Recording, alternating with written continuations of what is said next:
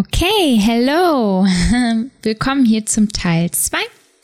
Ich würde sagen, ich schnabbele gar nicht viel weiter, sondern lass euch direkt teilhaben am zweiten Teil des wunder, wunder, wunder, wunder, wunderschönen Gespräches, Gespräches mit Valentina und mir. Let's go.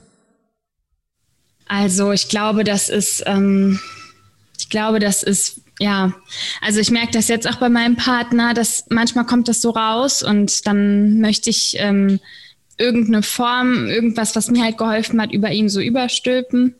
Und je mehr ich das will, desto mehr äh, entfernt er sich eigentlich von mir. So. Mhm. Ja. Super spannend. Mhm. Ja.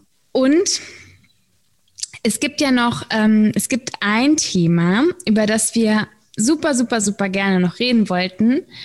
Und zwar mhm. ist es nämlich das Thema Schuld und die Schuldzuschiebung ähm, auf andere Personen sozusagen. Ne? Also das ähm, ist so, so, so spannend, weil wir beide gemerkt haben in einem Gespräch, also für uns beide und haben dann in einem Gespräch gemerkt, dass wir beide daran interessiert sind, wie schnell wie, wie schnell? Ich weiß nicht, ob das jetzt unbedingt, ich würde nicht sagen, dass es nur an Ultrakultur liegt, weil ich das hier in Lateinamerika auch mitbekomme. Es ist vielleicht was Menschliches. Ich könnte mir vorstellen, dass es was Religiöses ist und dadurch tief verankert in, den, in bestimmten Kulturen.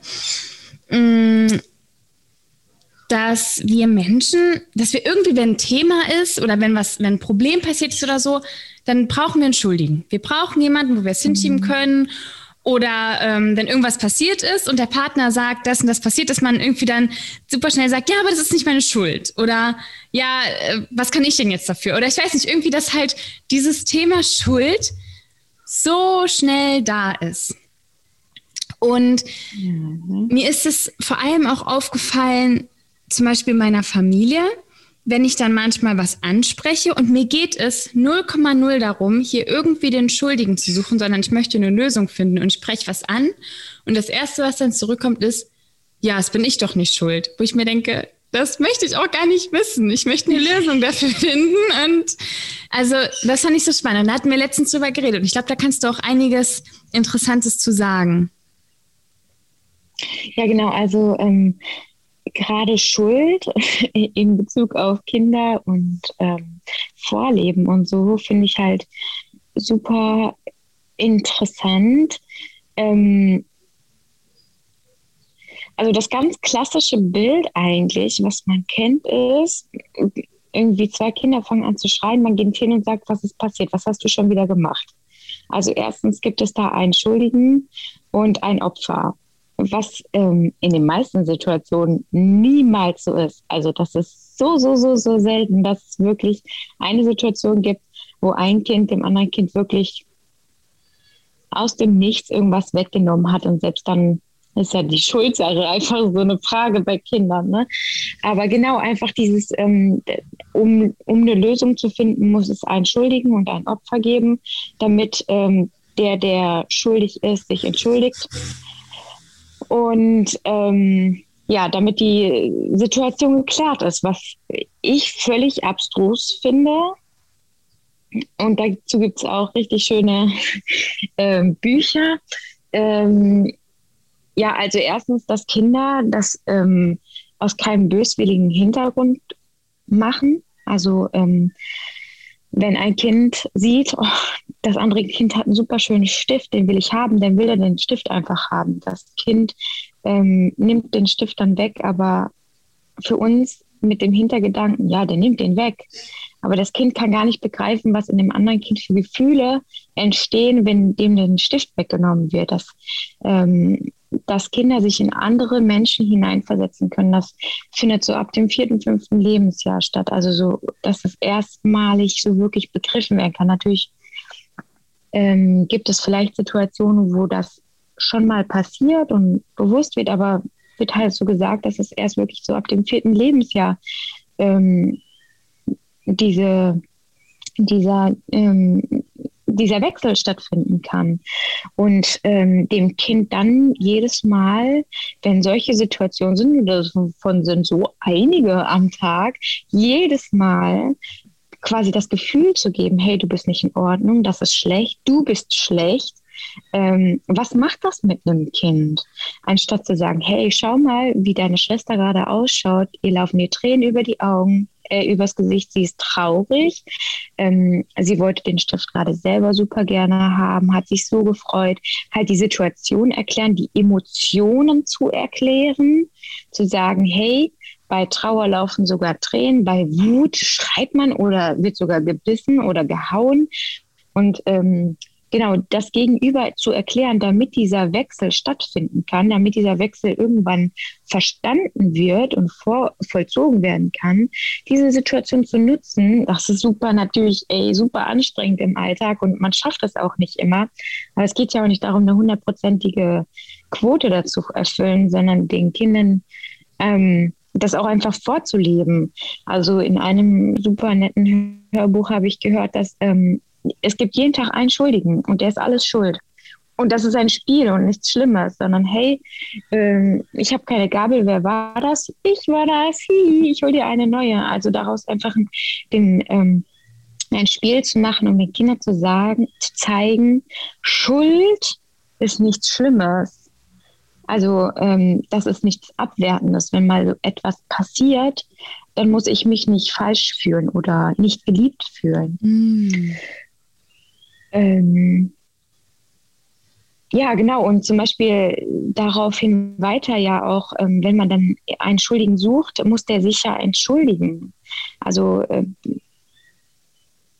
ich weiß nicht, also eigentlich, also ich habe auch ähm, für ein halbes, dreiviertel Jahr im Kindergarten gearbeitet. Und wenn da eine Erzieherin war, die meinte so, du musst dich jetzt entschuldigen, das Kind hat sich nie entschuldigt, nie. Das war immer jetzt entschuldige dich, jetzt mal ein Bild, jetzt mal dies, mach das, mach das. Und das Kind war völlig, ist völlig in eine Trotz, in einen Trotz gefallen, hat sich in sich zurückgezogen, konnte mit der Situation überhaupt nichts anfangen. Das andere Kind, was ständig da die Hand hinhalten musste, hat sich so unwohl in der Situation gefühlt, wollte eigentlich nur weiterspielen. Für den war die Situation schon, ich sag mal, passé. Und ähm, wir als Erwachsene haben aber so viel Wert darauf gelegt, sich zu entschuldigen. Und das merke ich jetzt bei meinen Kindern auch. Ich persönlich sage nicht, entschuldige dich jetzt, sondern ich sage, hey, das und das sind die Emotionen, das ist blöd gelaufen. Deine Schwester hätte sich gerade sehr darüber gefreut, selbst damit zu spielen. Ich finde, du müsstest jetzt zurückgeben und dann kannst du fragen einfach und versuch denen dann die Kommunikation zu zeigen. Die kriegt die Schwester das Spielzeug wieder und sagt, kann ich das bitte haben? Dann kriege ich es meistens in die Hand gelegt, dann gebe ich es wieder zurück. Dann sage ich, jetzt machst du das bei ihr. So einfach, um zu zeigen, wie man miteinander umgeht einfach. Und wenn ich dann sehe, dass Oma oder sonstige Leute in dem Umfeld daneben stehen und sagen, jetzt entschuldigst du dich aber, und der denkt sich so, und auch hm, die, die Schwester denkt sich so, ja, was ist das jetzt hier für eine komische pädagogische Maßnahme, sag ich mal, die für die so, dass eine Entschuldigung, also das auslöst, was sie ja wollen. Zumal wir ja eigentlich auch eine Entschuldigung aus uns heraus machen sollen. Zumindest wollen wir ja quasi, dass wir Reue spüren. Daher kommt das ja. Ne?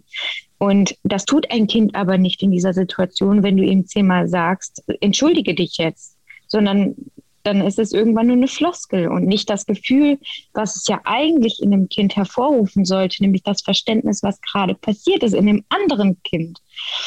Und ähm, ja, also deshalb gibt es bei mir sowas überhaupt nicht, von wegen entschuldige dich jetzt. Und ähm, das mache ich. Das mache ich dann halt. Ich sage dann, hey, ich entschuldige mich jetzt einfach für dich bei deiner Schwester.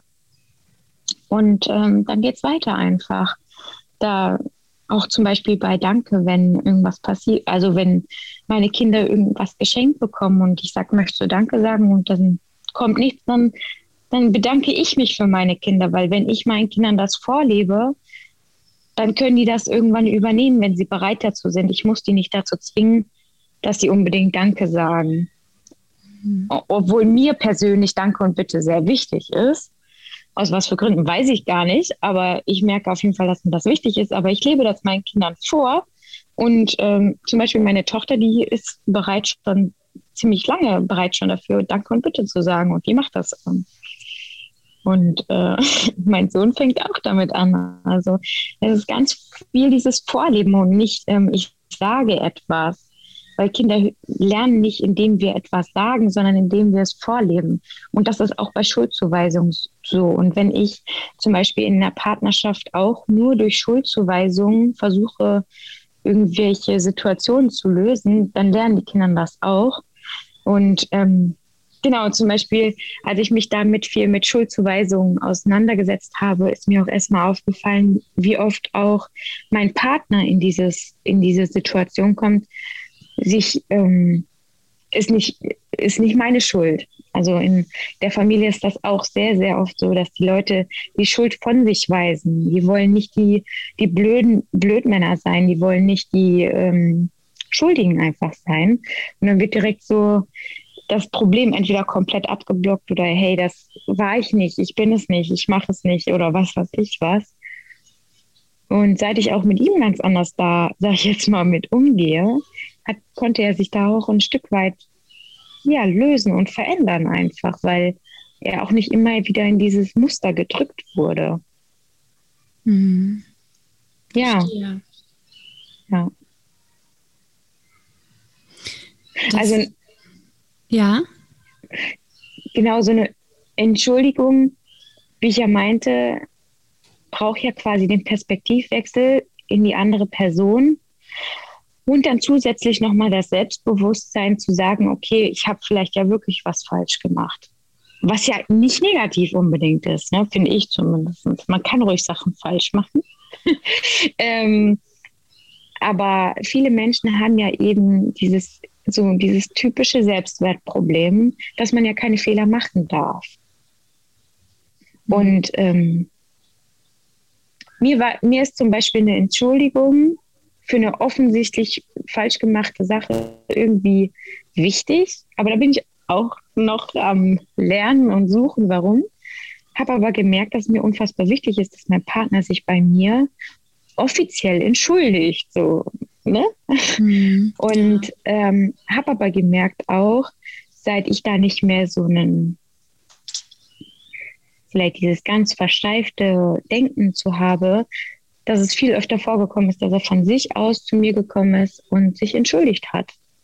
Vielleicht, weil er auch gemerkt hat, dass ich ihn nicht damit in die Du bist schuldig Situation drücke, sondern hey, ich fühle mich mit der Situation, die da dann und dann passiert ist, echt kacke.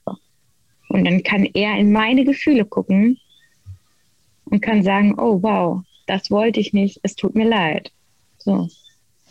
Mm, ja, ich glaube, Gefühle sind hier echt so ähm, das A und O, weil zum Beispiel, wenn in Situationen, wo es mir wichtig ist, dass die andere Person sich entschuldigt, dann eigentlich nur, weil ich möchte, dass das verstanden wird, warum ich jetzt so und so gefühlt habe. Also eigentlich möchte ich nur, dass es gesehen wird, glaube ich. Mhm. Dass, mhm. Ähm, genau, also dass das, ja, dass es einfach gesehen wird. Verstehen, ich meine, das ist ja eh super subjektiv, ne? Also egal, ob ich jetzt, ob die Person sich jetzt entschuldigt oder nicht, das heißt überhaupt nicht, dass die es jetzt, dass die mich versteht oder dass die es gesehen hat oder dass die überhaupt denkt, da war jetzt Grund, sich zu entschuldigen oder ob die vielleicht sogar denkt, ich habe alles richtig gemacht. Deswegen ist auch, finde ich auch, also Entschuldigungen können halt super oft sinnlos sein, wie die, wie die Situation, die du auch im Kindergarten erzählt hast. Ähm, das habe ich auch die Erfahrung gemacht in den äh, in manchen Kindertageseinrichtungen, in denen ich gearbeitet habe. Aber ähm, aber ja, ich glaube, also mir ist einfach nur wichtig, dass ähm, dass ich verstanden werde, dass ich gesehen werde von meinem Partner, auch wenn er nicht die gleiche Meinung teilt. Also vielleicht sagt er auch, boah, du bist super pinselig gerade, das war doch gar nicht schlimm. Ähm, aber dass man halt versteht, da ist, also die andere Person hat das aber jetzt traurig gemacht oder so, ne? Die hat es irgendwie genau. verletzt. Die Gefühle einfach der anderen Person zu reflektieren, halt sich auch damit auseinanderzusetzen, nicht zu sagen, mir ist scheißegal, wie es jetzt damit gegangen ist. Das ist eine Partnerschaft ja voll das asoziale Verhalten, finde ich zumindest. Mhm. Ja, genau. Sondern hey, ich, ich, ich versuche, deine Gefühle zu erkennen, zu verstehen und ähm, gucke dann, wie ich damit umgehen kann, sodass wir uns beide gut damit fühlen.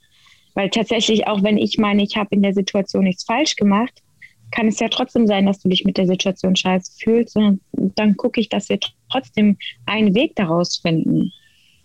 Ne? Mhm. So. Ja. Ja. ja. Mm, eine Sache, die mir auch noch richtig wichtig ist, die ich auch immer wieder auch erwähne, hier jetzt zum Beispiel im Podcast oder in meiner Arbeit, ist das Erkennen und Ausleben von Gefühlen. Mhm. Mm, wie gehst du damit um, jetzt zum Beispiel auch mit deinen Kindern, mit dem Ausleben der Gefühle? Weil ich habe gestern zum Beispiel, das ist wieder so ein Paradebeispiel, gestern beim Einkaufen war eine Frau vor mir mit ihrer Tochter, oder ich weiß nicht, ob es die Tochter war oder die Enkeltochter, weil hier in Costa Rica ist es super oft so, dass die Großeltern die Kinder großziehen, weil die meisten Menschen sehr jung Eltern werden und dann irgendwie noch arbeiten und studieren, dann haben die Großeltern die Kinder.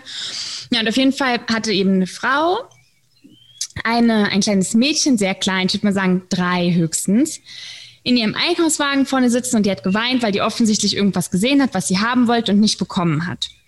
Mhm. Und dann hat die Frau zu dem Mädchen gesagt, ähm, äh, was sollen denn die Leute von dir denken? Die denken, dass du, also ich, es gibt so einen Begriff auf Spanisch, der heißt Llorona. Also das heißt sowas wie jemand, der nur weint also ne, Giordana hm, ist praktisch. Heulsuse oder so. Genau, Heulsuse, ja, das wäre es so. Mhm. Sollen die Leute von dir denken, dass du eine Heulsuse bist, dass du nur weinst ähm, und weinst und weinst und ja, hat halt so mit, mit ihr geredet. Das Mädchen hat natürlich nicht aufgehört zu weinen dadurch, also er hat natürlich noch mehr geweint so. Ähm, und das hat, das ging auch so weiter. Also die sind dann halt, haben bezahlt, haben den Supermarkt verlassen, ich habe die dann nicht mehr gesehen. Und ja, und da wollte ich einfach mal fragen, wie du da so mit umgehst, mit den Gefühlen deiner Kinder. Ähm, ja, nicht so. Also ähm, die Kinder, ich bin der Meinung, die Kinder dürfen jedes Gefühl haben, was sie haben. Ähm, Wut, Trauer, glücklich sein, völliges Ausgeflippe, melancholisch, träumerisch, egal was, es ist alles so wie bei mir. Ich möchte mich ausleben dürfen, wie ich bin, wie ich mich fühle.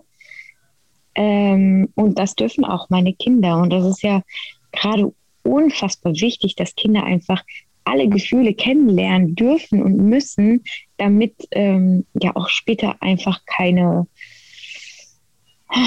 ja, Störung einfach tatsächlich ja auch äh, passiert in Großwerden. Also wenn es Familien gibt, wo nicht über Gefühle gesprochen wird, also über Trauer oder über Angst oder über auch glücklich sein oder sonst was, dann ähm, fühlen die Kinder sich mit den Gefühlen schlecht. Also die denken, es ist nicht gut, das zu fühlen. Und ein Kind, was sich mit seinem Empfinden schlecht fühlt und falsch fühlt, äh, fängt an, das alles zu unterdrücken. Und das ist ja, ich glaube, gerade in dem Umfeld auch die Leute, die sich deinen Podcast anhören, wird wohl allen bewusst sein, dass das das Schlimmste ist, was man machen kann ähm, oder was passieren kann, indem man ja ständig sich, da, sich sagt, ich darf so nicht sein, ich bin schlecht so, die Gefühle sind nicht gut. Und ähm, genau deshalb dürfen meine Kinder ähm, alle Emotionen haben. Und ähm, ich respektiere das auch, was ja nicht bedeutet, dass es immer einfach ist, wenn mein Kind wochenlang nur Wutanfälle hat und irgendwie die krassesten Stimmungsschwankungen hat, dann ist das super anstrengend für den Alltag. Und manchmal sage ich auch, ey, ich merke, du bist so sauer gerade, aber ich kann jetzt auch einfach nicht mehr ich brauche jetzt auch einfach mal Zeit für mich ein. Ich kann nicht mehr. In fünf Minuten bin ich gerne wieder da und zeige dir, wie du aus der Wut rauskommst. Aber jetzt gerade geht es einfach nicht. Und damit zeige ich schon wieder, guck mal, ich sehe deine Gefühle, aber ich habe auch Gefühle und Bedürfnisse. Und deshalb gucke ich, und das wird wieder auch hier ganz viel bei bedürfnisorientierter Erziehung, Begleitung ähm, gesagt, wenn du merkst in einer Situation, du kannst nicht mehr, dann musst du dich schützen, damit du dein Kind schützen kannst. Dann kommt immer das klassische Beispiel, Flugzeug, Masten, Atemschutzmasken fallen runter. Erst du, dann das Kind. Weil das Kind kann sich das nicht alleine aufsetzen, wenn du am Boden liegst. Mhm. So, ne? Wobei bei mir jedes Mal, nein, erst das Kind, erst das Kind, kommt bei mir sofort.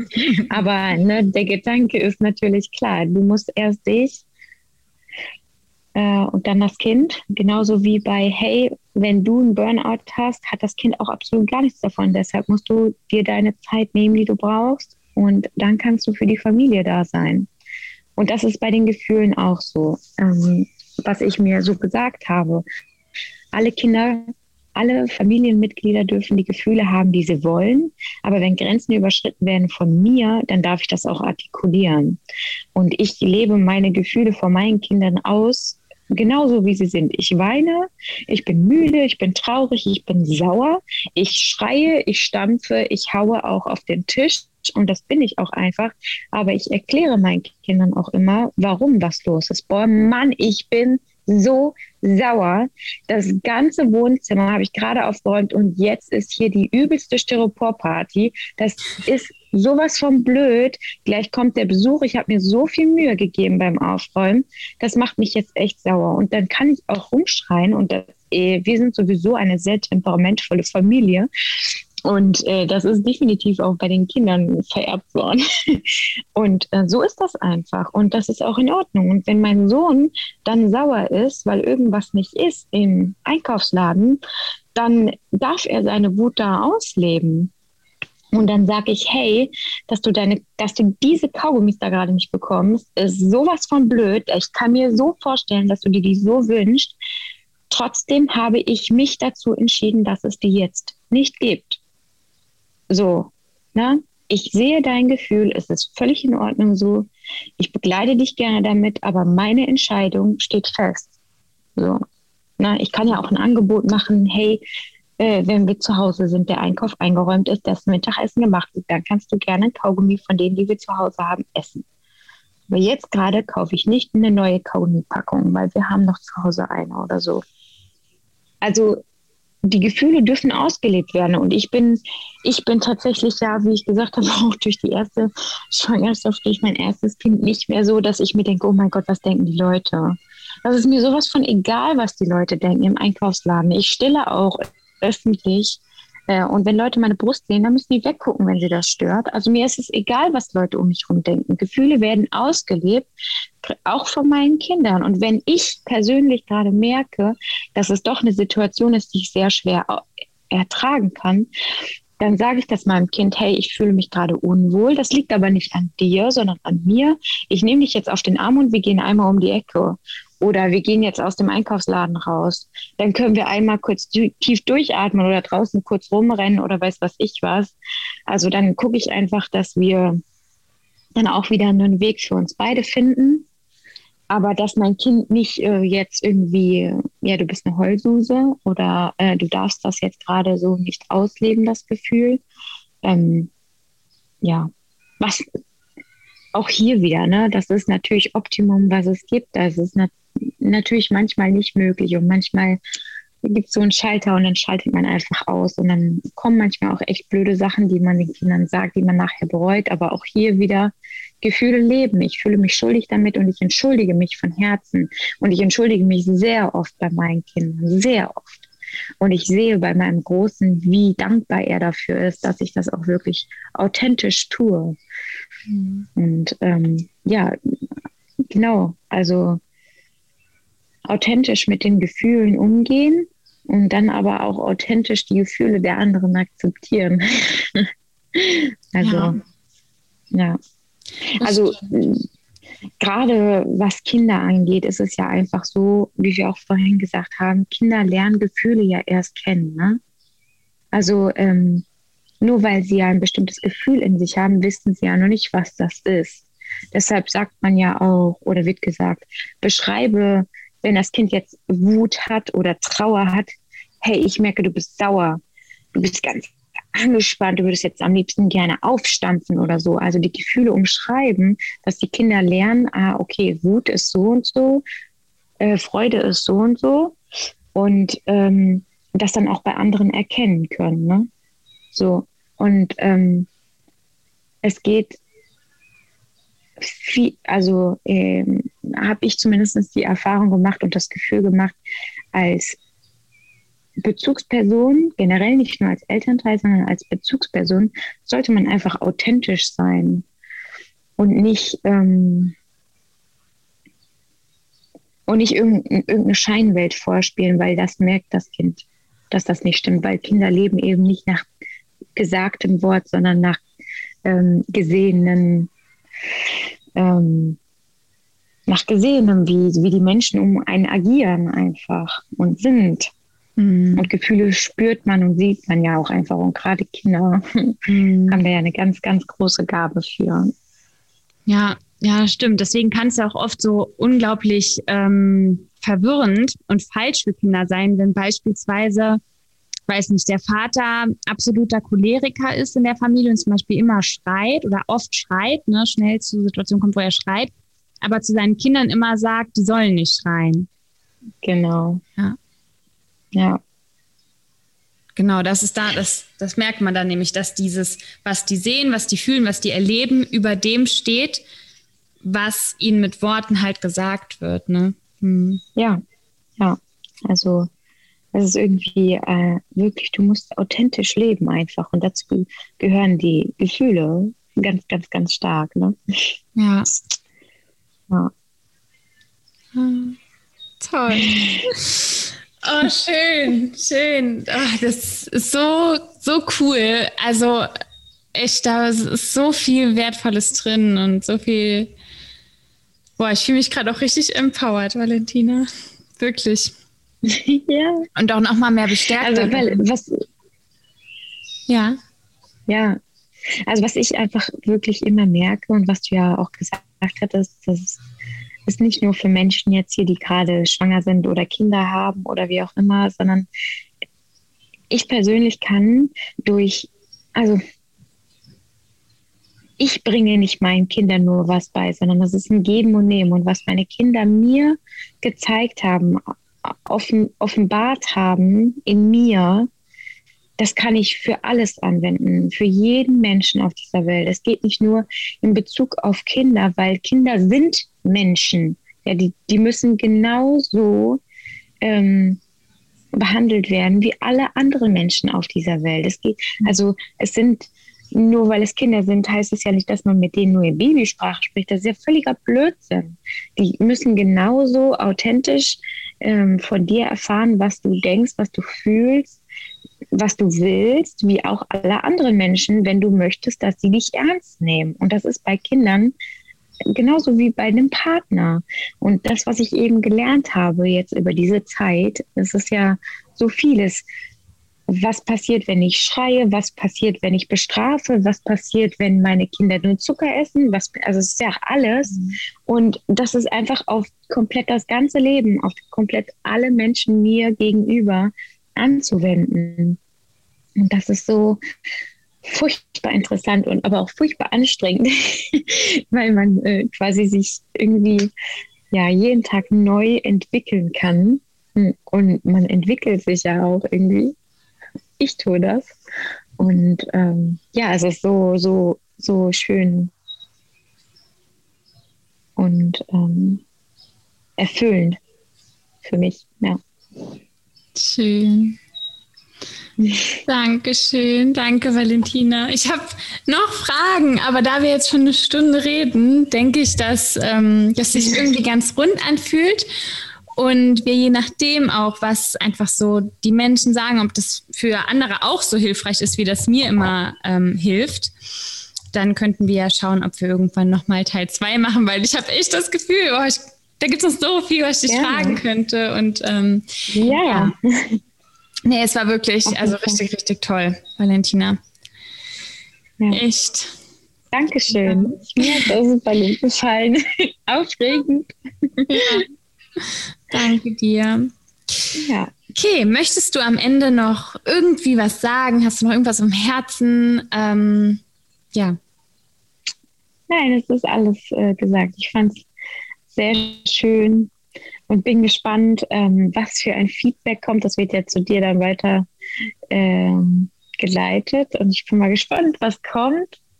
ähm, weil ich eben auch glaube, dass es, äh, dass, dass viele Menschen was damit anfangen können, weil es eben nicht nur um Kinder geht, sondern um Menschen einfach, mit denen man kommuniziert. Ja, ja, ja. Bin Voll gespannt. Schön. Voll der schöne Abschluss. Gibt es ähm, eine ganz kurze Frage zum Schluss? Gibt es einen Spruch oder einen Satz oder ein Motto, den du irgendwie seit längerem oder auch erst seit kürzerem öfter im Kopf hast, der dich begleitet und den du toll findest?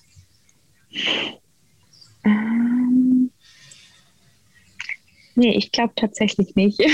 Okay, auch gut, super. okay. Um, dann. Nee. dann, falls dir ja, noch einfällt, dann schreibe ich es einfach in die, in die Infobox oder so. Genau. Ja. Okay. okay, okay. So, das war's. Das war das Gespräch. Wow, also mir sind irgendwie noch so vier, fünf weitere Fragen echt auf den Lippen kleben geblieben, aber ich wusste so von der Zeit her, ist es jetzt gut und ähm, ja, wenn wenn ihr echt sagt, das so richtig schön, Jenny, dann machen wir sehr gerne ein weiteres Gespräch, hat Valentina auch schon gesagt. Äh, ich habe da echt noch so ein paar coole Fragen. Oder auch wenn ihr Fragen habt, dann schreibt mir die doch super gerne. Und ähm, ja, dann, dann würden wir beide total gerne nochmal eine Folge gemeinsam aufnehmen. Ihr könnt mir entweder per E-Mail oder auch auf Instagram oder auf Facebook schreiben. Ihr findet die Daten in der Infobox, auch Valentinas E-Mail, falls ihr direkt eine Frage an sie habt.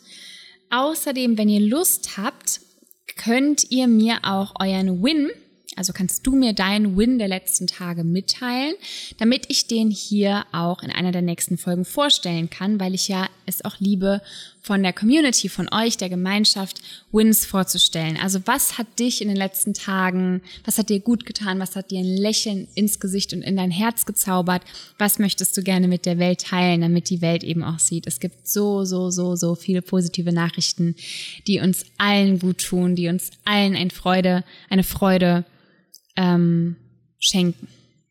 Genau dann möchte ich mich einfach ganz lieb bei dir bedanken. Ähm, du findest weitere Infos von mir, wie gesagt, in der Infobox, ähm, auf meinem Instagram-Profil. Wir haben ja jetzt, wenn die Folge rauskommt, Freitag und das heißt, wir sind mitten auch in der Achtsamkeitswoche. Ich habe ja auch jeden Monat eine Achtsamkeitswoche, wo ich sieben Tage lang jeden Monat Impulse mit euch teile.